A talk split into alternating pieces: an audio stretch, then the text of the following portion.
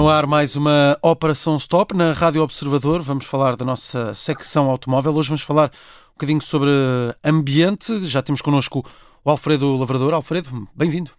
Olá, Miguel, obrigado. Vamos falar da mais recente COP, a edição de 2023, a Conferência das Nações Unidas sobre Alterações Climáticas. Criou mais dúvidas do que soluções, na verdade, sobre a melhor forma de defender o ambiente. O que é que na realidade aconteceu aqui, Alfredo? Olha, eu, eu acho que é um facto que isso criou alguma, alguma polémica, mas é, é assim como se tivesses convidado o, o RAP para, para abrir a conferência.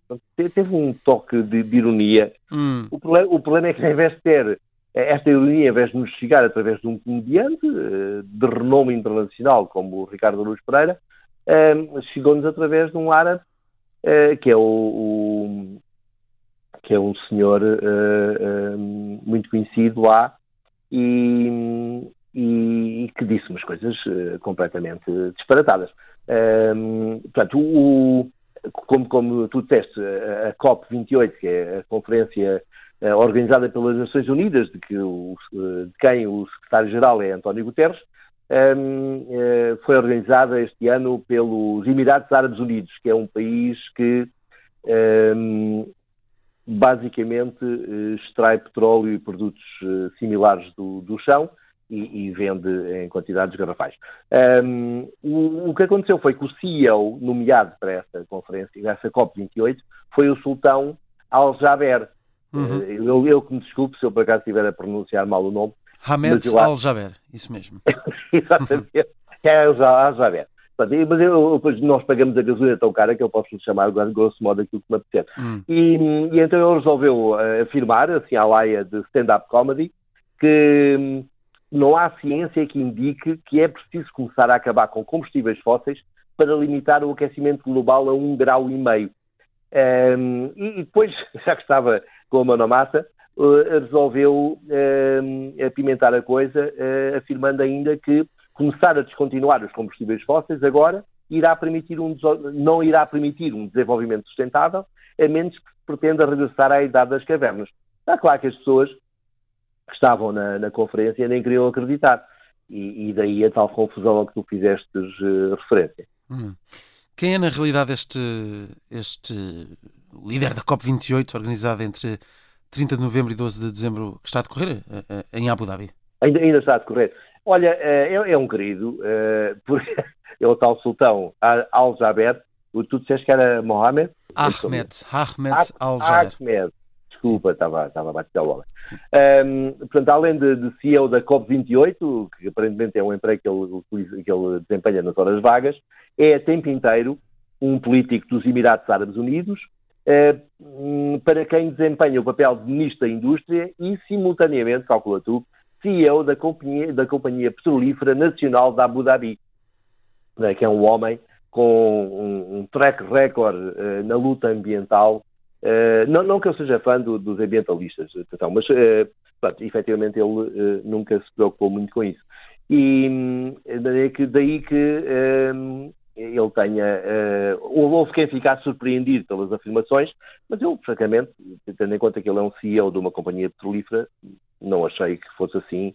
Eh, aquela, aquela graça das maçãs nunca caem longe das árvores e, e esta também não. Hum.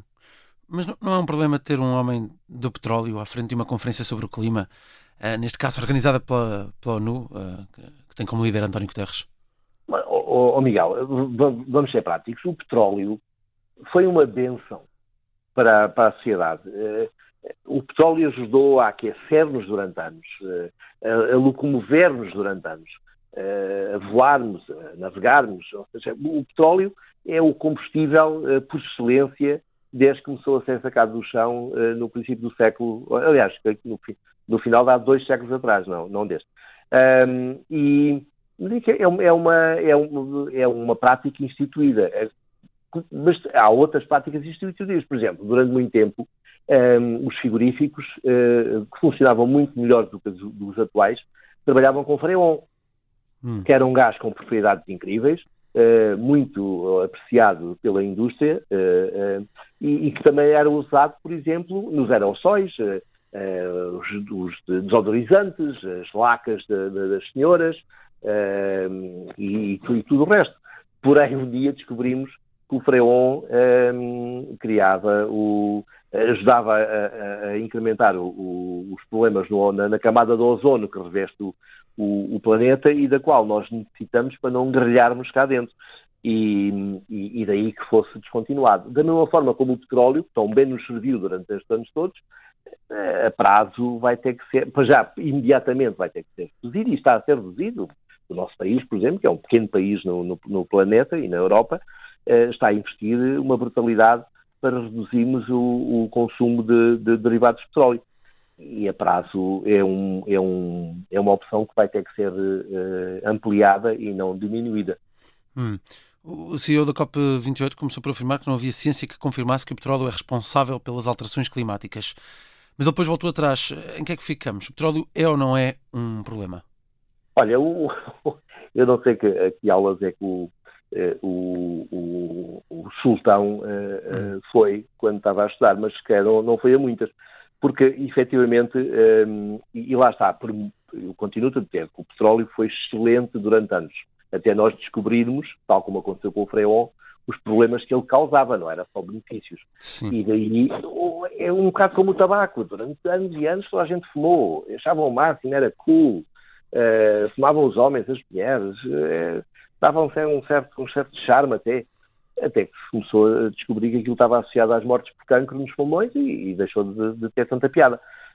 Também, o, o ou seja, o, a queima de, de, derivados de petróleo uh, tem, dois, tem, dois, uh, tem duas consequências imediatas. Uma é a libertação de CO2. Uh, que produz uh, as alterações climáticas. E eu, se fosse aos árabes, estava muito preocupado com as alterações climáticas, porque quando o nível da água do mar subir, todas aquelas cidades espetaculares que eles têm junto à borda do, do oceano vão ficar uh, bastante úmidas.